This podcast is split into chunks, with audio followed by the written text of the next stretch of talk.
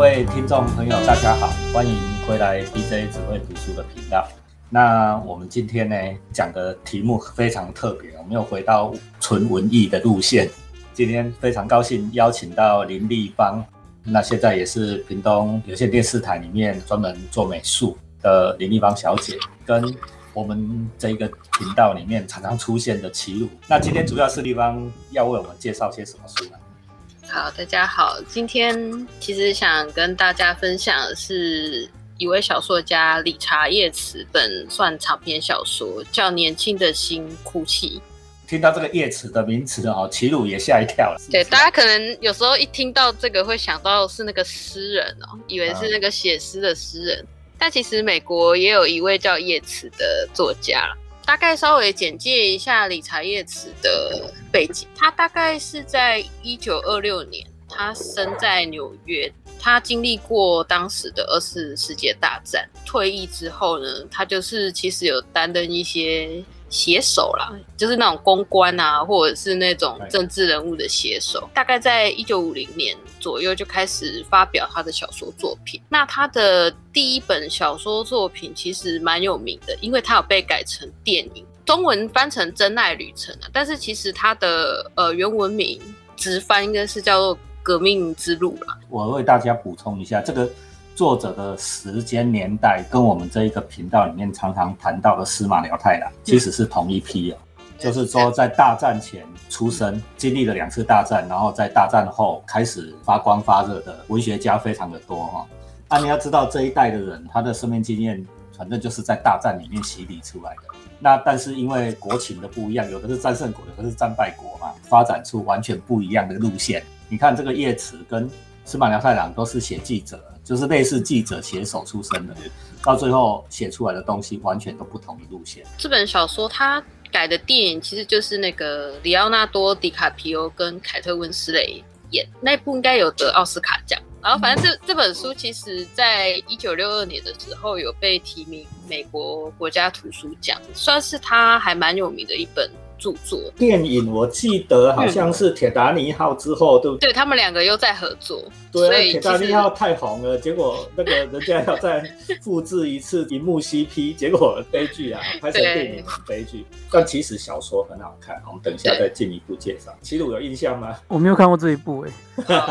我我印象中，我应该是在高中的时候老师放给我们看，但是我觉得哇，给高中生看这个有够残忍，就是看到最后太太自己堕胎啊。然后这个理查叶子，他其实除了这本小说之外，他另外一本很有名的，其实是他一本短篇小说集，叫做《十一种孤独》。然后这本小说台湾应该也有出，它其实就是在描述。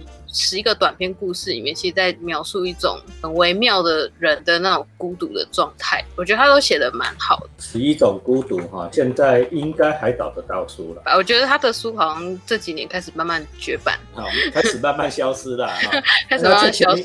前一阵子大概跟这个千禧世代，因为立方这种也叫千禧世代啊，大概是在呃千禧年前后出生的这种千禧世代，所处的生活环境、社会气氛很像，所以曾经。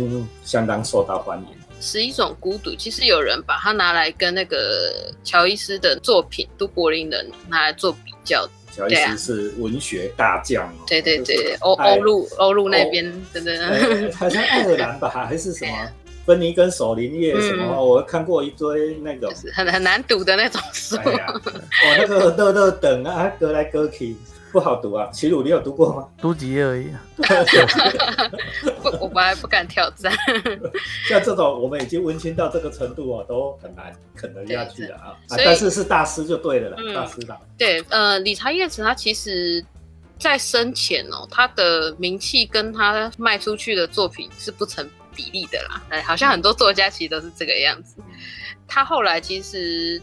评论界也就是认为说，他大概跟费兹杰罗啊、契科夫这些有名的作家都是可以相提并论，这是大概他个人的背景。其实他刚刚讲到就是有一些作家被拿来相提并论的作家，我觉得这边可以先稍微提一下，就是说，因为我觉得在看这本书的时候，可能多少要你要去理解一下他当时他创作这个作品的时候的时代背景，因为其实刚刚老师稍微已经有提到一点点，就是说那时候这些作家其实他们历经两次的世界大战，这个事件其实对那一整代的人影响都是非常深远。如果大家有兴趣的话，其实都可以去。诶，其实这个应该维基百科有一张图蛮有趣，就是有一个文化世代的。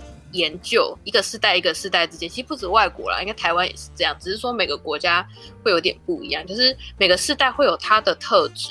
例如说，哦，我们现在会讲说什么 Z 世代、什么文化哥世代这样子。其实我觉得美国很有名的文学作品，一些人就是落在大概。他们外国人讲的就是迷惘的一代，到战后的婴儿潮，甚至到后面的人家说什么垮掉一代，在这个区间其实出了非常多的，就是很有名的作家。我我自己在纵观这些作家，就是我会觉得说，他们其实还蛮着重在表现出，如果以美国为核心来看的话，他们还有历经过越战啊、韩战，以及之后跟苏联对抗的那种。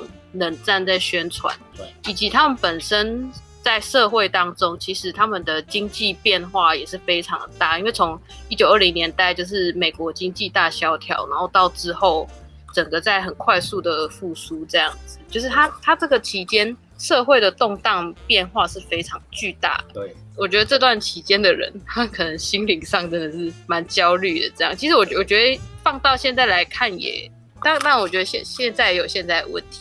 他们那时候那时候问题，所以我就觉得说，他们那时候有几个作家，他们可能在作品当中有些主题，其实你可以看到有些还蛮接近，就是会有一些表现出他们那种生命中那种难以言喻，但是其实又很困扰着他们一生的一些问题，可能包含像是海明威啊，比较早期一点海明威啊，费兹杰罗。或者是那个沙林杰写那个麦田捕手，然后包含这位理查叶茨，我觉得其实他都有写出那种感觉。这样，这几位大师哈，立光从刚才到现在讲了五六个大师了呢。这几位大师的作品，现在最新的这一代，比如说我儿子这一代，应该都很难有。其实这些大师作品很好看呢。海明威的作品一，他很多产。阿菲斯杰罗就最主要就是大亨小传，沙林杰在国内比较有名的是。那个麦田捕手。啊，好，好像也只有这一本，哎，也只有这一本。啊，K 球员的乱，哎，最近氧气队干了一件事，大家知道吗？氧气队跟芝加哥真的去麦田里面打一场真的赛哦，大家可以上网去查哦，因为我是杨吉米啊，所以还有看到这场比赛，是正式的联盟的敌人的比赛哦，很有趣，感觉蛮酷的。麦田捕手不是捕手，我是讲好几次。他是心心灵上，不是不是，他不是 catcher，catcher 是捕手嘛，哦，但是他他不是 catcher，麦田捕手比较像外野手，因为他的意意思说要他要在悬崖边守望那些接住那些要掉下去的小孩，所以他比较像外野手在接球。我觉得那是翻翻译的落差，翻译落差。好，来回来 回来。好，那今天想分享的这本书啊，《年轻人新哭泣》。其实我我觉得刚刚因为有稍微提到理财叶慈他的第一本很有名的作品《真爱旅程》，我个人觉得 这本书蛮像《真爱旅程》的二点零版，就是好像一个是年轻一点的时候写的，一个是他年长以后再写的作品的感觉。觉得可以先稍微提一下，就是这本书大概的故事，把它切成三部。三有点像三大段啊，应该这么讲。那第一大段呢，主要是他的男女主角的相遇，然后最后第一段的结尾就是，哎，他们准备要跟他们的女儿聊他们要离婚的事情。第二部主要的聚焦会是在他的呃女主角，就是太太叫做露西的身上，这样。那第三部就是男主角麦克，他最后结尾就是呃他们两个。时隔多年又再相遇，我觉得如果大家有兴趣的话，其实很可以去博客来看一下他的四月，因为他的四月有把这个故事很完整的第一章就是放在上面让你看。那我个人也觉得呢，第一章写的蛮好的，就是把很多那种很微妙的东西都藏在里面。我们简单只讲最重要的，第一段是夫妻两人，对，最初相遇，最初相遇，嗯，啊，那第二段讲什么？讲他们离婚后，就是太太露西她过的一些生活。第三段就是她的丈夫也是离婚后的一些生活过程。所以一开始离婚，然后分别叙述这两个人、嗯各自过各特自的生活，哦，各自美好，各自失落了。没错，然后跟他讲啊，这种文学小说哦，它不是以故事性为主的啦。哦其实你如果是以故事流来看啊，不就是这样离婚，然后你过什么生活，我过什么生活啊，这样就讲完了。所以这种故事跟我们在讲《水浒》跟讲《西游》比较不一样，它不是在以故事来带，可能是是直接就说有一些主题，利用这个人物之间发生的一些事情来表现主题。而且应该说，就是它的它的呼应可能没有像水浒水浒那些是早期的小说，它那个呼应会比较快速啦。我可能讲这一段就讲这一段，下一段接它整个串起来就可以讲一些事情。可是像它可能整篇要整个看完，它发生很多很多事情之后，它可能有些呼应才会跑出来，所以可能没办法逐段念，说好像去去分析说它这一段讲什么，它可能是要。就是它的呼应是很复杂的，所以可能没办法用很短的语段来讲这样子，那可能就是就是要自己抓啦，整个看完然后去讲才才会知道，所以就可能说法会不太一样，就是未必适合像我们讲西游这样，好像就是哎讲讲故事，然后跟大家讲一下这样。这个也是哈，因为纯文学作品，这也是大家一般读者要进入纯文学、纯文学作品里面最大的、最高的一个障碍了。因为我们还是习惯听故事，从小到大，我们就用故事来来告诉你一些人情世故、社会的道理。大家喜欢听故事啦，那很难说直接用比较抽象的方式。去讨论某一些主题，没关系，我们这个频道就是要做一个门槛，做一条桥，让大家可以走到这里面。我们还是试试看。好，来，立方继续来。其实针对这个部分，我觉得讲起来，我觉得像刚刚讲《真爱旅程》比较好入门，因为毕竟它能被改成电影，代表它的那种故事性、戏剧性比较强。它这本我真的觉得，它可能 maybe 它最好的形式真的就是小说、欸，哎，就是刚刚有讲到，就是你真的要从前面这样慢慢看看看看看，读读到最后。的结尾，然后跟第一章这样子交互放在一起看的时候，你才能更深一层体会到说里面的角色经过那么多年，从他们可能二十几岁在大学的时候的年纪，然后一路到他们五十几岁两个都老的时候的那种，他们人生中历经过的那种心境的变化。我我就是从立方的年纪变成我这个年纪，我们现在就是时间走，就是从立方的年纪变成我这个年纪。其实还是可以稍微讲一下，因为第一章我有看啦，嗯。哎。那我觉得他第一章其实写的挺好的。我觉得他第一句，他第一段的第一句，他就是在讲，他说他要信任自己的怀疑主义，然后所以他就是不相信任何的神话啊、传奇故事啊，然后他都是要诶、看现实的东西。那我觉得这是一个很很开宗明义的一个一个定位，他就告诉你说这个角色是只看现实的人。然后他已经抛弃了神话故事啊，或者传奇这种梦想的这种东西了。那我觉得说，他就是在讲说，那接下来要为什么活啊？只看现实，那这个现实的东西你要追求什么？那就开始在写，嗯然后他他在追求什么东西这样。然后我觉得第一句很漂亮，然后后来他其实说讲是讲他认识老婆，那那就是认识这个老婆又是怎么样了，就然后又很现实，发生一些一些冲突。我觉得就是第一章就已经把这个东西交代出来了。对，我觉我觉得其实，在第一章其实也有把他们各自的处境跟性格也表现的蛮明显的。因为像刚刚那个齐鲁老师刚刚有讲到说，就是你看他第一句讲到说他不相信神话那些东西，其实我觉得这是我自己的看法了。我想说他可能某个程度啊，他也不太相信那种所谓的那种很命定的东西，因为他我觉得他好像这个这个角色麦克就是。他好像一辈子都想要躲那种，因为他像他跟他太太结婚的时候，见到他的岳父岳母，他太太是一个家族非常有钱的人，他甚至他们的婚礼啊，还有那种骑警队，骑警队不是你拿钱来，人，嗯 人家就会出现，要有钱又有势力，然后就是，所以他他的太太那边的家族就是那种又有钱又有势力的那种，所以他就是看到他太太那一家人岳父岳母的时候，就哇，这是什么完美的美国家庭的那种图像。就可以感觉到说，这个出身大概应该是中产阶级，然后当过兵的男主角，他就是好像很害怕这种东西这样子。这有什么好怕？其实我有看了，我我插嘴一下好了，就是我看的时候觉得很有趣。以现在 现在的眼光了，他们其实很快就结婚了，就是女女生很喜欢他，对，你他是超是一个崇，而且很崇拜他。我们因为他他其实还蛮有才气的，就是书里这个主角，就是好像会写诗啊，是诗人。这个女生很崇拜他，很快就逼他要结婚，那他也就被逼了就结婚了。那结婚之后，那女生结完婚之后，很快就跟他讲说，哦，有件事情很不好意思，很难开口。那但是我还是要跟你讲，他就很害怕，说，哦，你是不是怀孕了？讲什么？他讲什么？结果那女生就很震惊，跟他讲说，啊，其实啊，我我手手边就有大概四五百万啊美金啊，当时 当时当时的钱，不是现在的钱，而且都是他，而且都是他自己的。不是他家里的财富，不是他家里的，只是他我自己，对，只只算他的这样，就四百万，四百万就是我们就可以过那种不用工作，随便云游四海，然后想过什么日子就过什么日子的生活，那这样子，他就希望说，哎，他就陪着他，可以支支持他的创作，然后他就两个人当这样子一个神雕侠侣，这样就是好像云的的生生活这样，就是很快乐，然后就是很自在的生活。可是那男生居然说不要，哎。对啊，对啊，我真的觉得这个可能真的要对应到他那个时候来看诶。我我觉得这个这个男主角他脑袋里有一种算是想象嘛，他就是他有一个他希望成为的那个样子。因为第一章其实有讲到，就是他其实很想很渴望创作，这个念头是来自于某一天他还在当兵的时候，他有个教官就讲到说啊，什么叫做专家，就是你可以在任何的情况啊，把就是那种事情都看起来就是那么。轻松优雅就完成，那就是叫专家啦，这样子。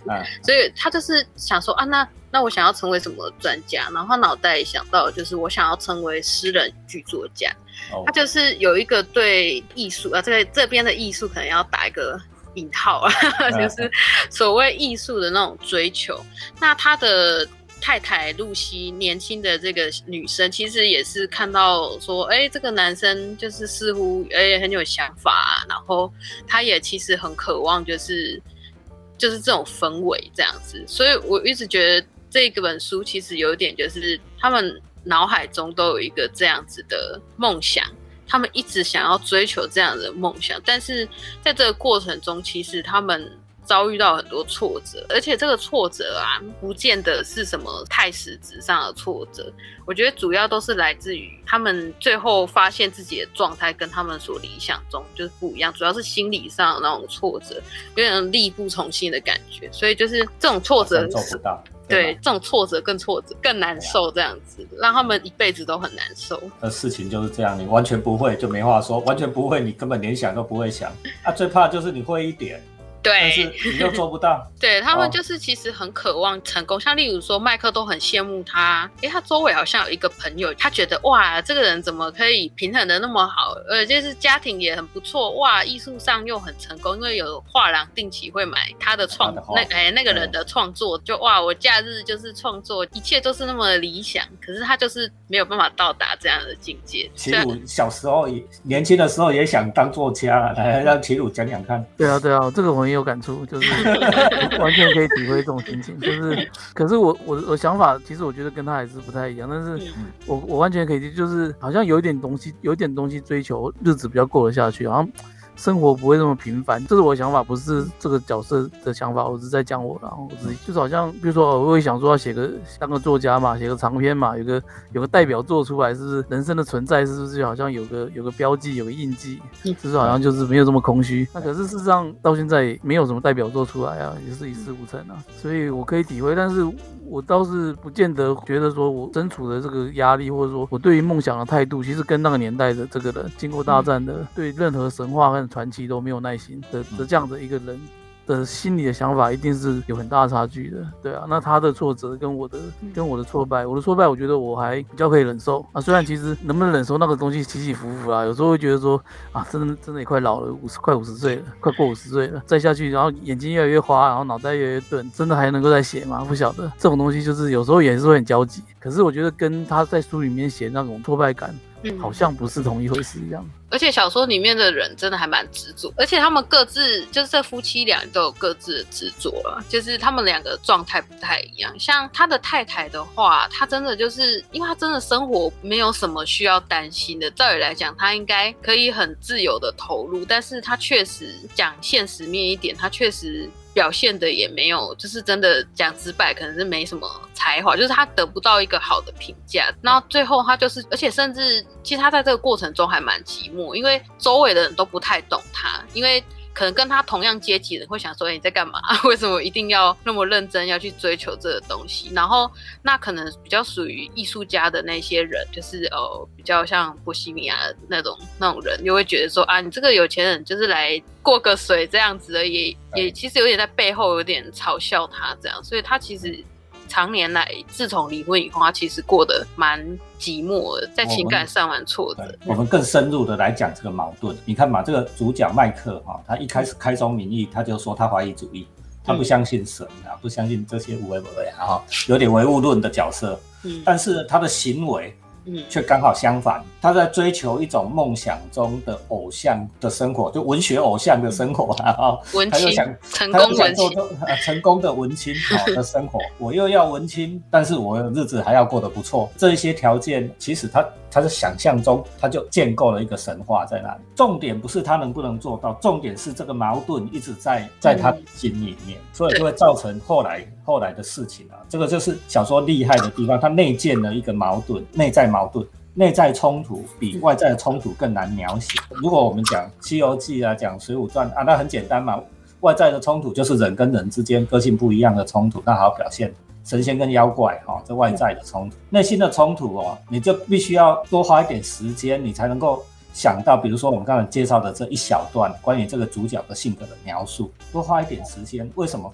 第一句话那个有那个意义。第一句话我刚才不是讲说他是怀疑主义嘛？但是他他的行为却刚好相反。嗯，对。啊，这个女生也是一样哦。这个女生她她很有钱，很有钱的人，她要追求那一种艺术家。艺术家没有有钱的啊，艺术家怎么会有钱？你还想跟着艺术家过着好日子？跟着艺术家绝对不会过好日子的啊！立方是不是这样？这种程度是吧？而且而且应该是说，就算他条件这么好，他唯一没有办法靠着他条件达到的，就就是那个应该说就是才华之类的东西，就是他没有办法。还有没有？对啊，达不到某一个程度，会被大家普遍认可的那种程度。其实我觉得从这边就是看说，其实也是他描写的那个年代的怀疑主义大战之后嘛，大家会追求说我们世界大乱，然后很多东西的冲突，然后而且又存在主义，哲学发展到现在，发现说神不见了，那没有神了，我们只能靠人了。就是人人要怎么活？就大家还在摸索，那个年代的整个的思维不知道我们该什么。那每个人都做一个自己的梦，可是梦其实就是很容易崩坏。所以说，前很多小说都在写这种梦的崩坏，这样。那这部应该也是在这个脉络底下吧？大战背景更容易感受到这件事。你想，为什么会世界大战？因为有那个领袖，比如说纳粹那个领袖希特勒，哦，他为你塑造了一个什么雅利安的人种的一个美好的天堂，最后神话破灭。对对啊，结果那个神话破掉了，有没有？都是骗人的。我那时候这么相信的事情，他却利用我这个事情去干坏事。忽然梦醒的时候，哎呦，我怎么做了这些无为不为这种残酷的事情？那我就觉得破灭，梦破灭是一样啊，美国人也是一样啊。为什么大战会特别感受这个事啊？那美国再次伟大，对不对？哈，那美国这个跟现在情境不是一样的。美国再次伟大的梦一破，哎呀，大家忽然看到，哎呦，从我们居然从一个。从阿富汗从仓皇的逃走，对不对？这么弱的国家拿 AK 四七开开 Toyota 的打赢你航母舰队的，所以我们这种新文学一定会产生的啦。就又回到这个我们现在叶慈的这本小说身上。他最后一章那个露西，就年老后的露西讲了一段我觉得蛮残酷的话，就是。多年后，他们两个又是再度相逢，就是他们两个说啊，一起吃个晚饭。他在晚饭席间，那露西他就对着麦克说，他希望艺术去死，就是他们追求一辈子的艺术去死。他就觉得这很可笑，他们两个花了一辈子去追逐这件事情，而且甚至哦，他们会用尽一切方法去接近那些哦可能会了解艺术的人，然后最后就发现说那那其实那个东西离他们很远，远到不行，甚至搞不好不存在。他就说容我提出一个有趣的观点，万一艺术它从来就不存在呢？他就讲了很尖锐的话，一切都很虚无。那这个存在主义的出发点，后来很多流派会走向不同的终点，但是出发点是一样的。我们忽然间发现没有神，就是刚刚有讲到那个存在主义的部分啊。其实我觉得这个这个书如果搭配一些这方面的东西来看，应该也是不错。我觉得有两本书，那这两本书都蛮经典。一本是一位存在主义的心理学家，叫做罗洛梅，他有一本书叫对，他就叫《焦虑的意义》，他就是在谈。从各个层面啊，就是文化上啊、社会上啊、心理上去谈所谓焦虑是什么。这样，它其实呃也有融合一些哲学的东西，因为它是比较从这个方面去切入去谈。那另外还有一位，他应该是我没记错，应该是德国的学者，叫做弗里兹里曼。然后那他有。一本书叫做《恐惧的原型》，那这个恐惧原型很有趣，我觉得它里面把这本书比较新啊，这本现在还有有有有这个有这个作者他在那个书里面他提出了四种力来比喻啊，有一种力叫等下地球自转，就是我们希望与众不同，个人的独立性，他把它比喻成那种自转的力量。那还有另外一个力量是公转，就是哦围绕着他人公转嘛。就是他人的认同，然后以及一个就是向心力，就是我们那种对于未来那种很确信、很稳固的那种渴求，那个就是一种向心力。然后还有一个就是离心力，就是我们希望生活不要一成不变，想要有一点变化，就是那种离心力。他说，其实人就是在这四种力去做一个平衡，动态的那种平衡哦，不是说静止的平衡。啊，当这个力哈如果失去平衡的时候。我们人就会产生，就是有四种恐惧，那种焦虑就各样的恐惧啦。对，它就会跑出来这样。其实我更想讲讲罗罗妹哦，罗罗妹跟我的渊源很深。为什么？真的吗？因为我一开始是把，老实讲，如果大家真的对文艺这一行有兴趣的话，这些人坎博的书要读，罗罗妹的书要读。罗洛美的书要，它有很多本。那国内好像就是都同一家心理出版社，还是立旭？立旭，立旭，他后来有出新版，他有出新版，他二零一九年多本，那什么自由与命运啊，或者什么，我很记得了。我讲一个小故事啊，我们时间差不多，小故事。我记得我刚刚开始写写美学经济密码，我一开始写美学的时候。那个编辑哦写了一封信，编辑就说：“哎，老师，你写的不比罗洛梅差呢。”哦，我就很开心，我就有动力 把那本写完。但是呢，写完了以后，我老实讲哈，我我自知之明，跟罗洛梅差很远哦。其实呢，其实您觉得我这些书倒是读的比较少，就是这种理论书了。但是，诶，没有，我只是说最后，既然时间快到，我想说最后一个问题，我地方要不要讲一下？说你看这本书，你的心得，你的一些就是它触发你的感动或者什么的。就是我是从我我现在大概快三十岁了，就是我的年纪，应该说我从我这个年纪来看这件事情啊，因为我觉得我周遭的人大致上也应该多多少少有跟我有类似的感觉，就是。我们从大学毕业后到像现在快要到三十岁，就是有工作这一段期间，其实我觉得也是经历了一次人生中另外一个阶段的变化。我这是我个人感觉，就是这跟大学的时候是不大一样。就是因为大学的时候，你的那些理想啊什么，都是我觉得比较单纯一点啦。因为你你跟现实，你进到社会中，你。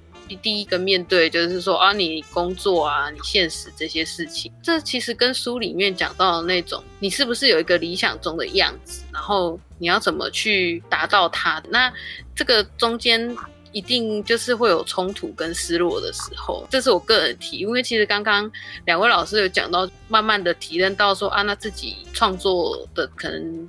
也许说才华或是成就什么等等到哪里之类，因为像我作为一个美编啊，其实也是会有类似的感触啦。就是说，你看你对比一些很厉害在台北的设计师来讲，我我待在屏东能够拥有的发展或是成就，就是当然是相对就是是不一样的。可是这个东西它。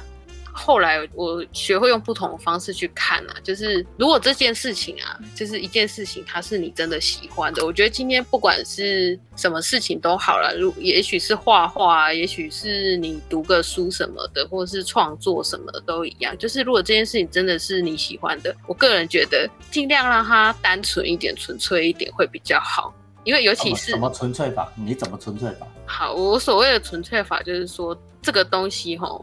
是给别人看，不是去拿一个奖牌挂在你身上。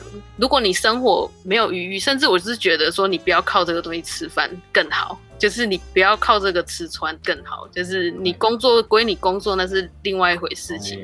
对，然后你你你真真真心喜欢的事情，让它越单纯越好，就是你自己快乐就好了，你有乐在其中，这样就行。其实我觉得最近很重要，超重要。啊，地方这个分享非常的好。啊，齐鲁嘞，齐鲁今天插花插花的感想是什么？我都是说我们两个大叔来窥窥探文艺文艺女子的内心。我今天很很心虚啊，我对这一块真的很不熟，所以我我都不太敢讲太多。但是反正就是就是聆听啦，这样子啊，有机会我会找书来看。听听好像蛮有兴趣的。那我们今天呢，为大家介绍了叶慈的这一本书。各位今天透过立方的分享，齐鲁的插花，应该我们稍微对于呃纯文艺怎么入门有一些比较基础的了解啊，说不定可以带你去稍微看一下这类的书。那也比较了解说关于艺术的追求跟现实生活的拉扯，很多文学作品的主题其实。说穿了就是这个了。另外的想法，提供你一种想法，那不见得是对的。提供你一种想法，一起来思考，一起来读书。最后啊，B J 只会读书啊，还是请大家订阅、留言、分享、开启小铃铛，让大家听到这些很棒的书。立方奇路，我们跟大家拜拜。好，谢谢大家，拜拜。好，拜拜。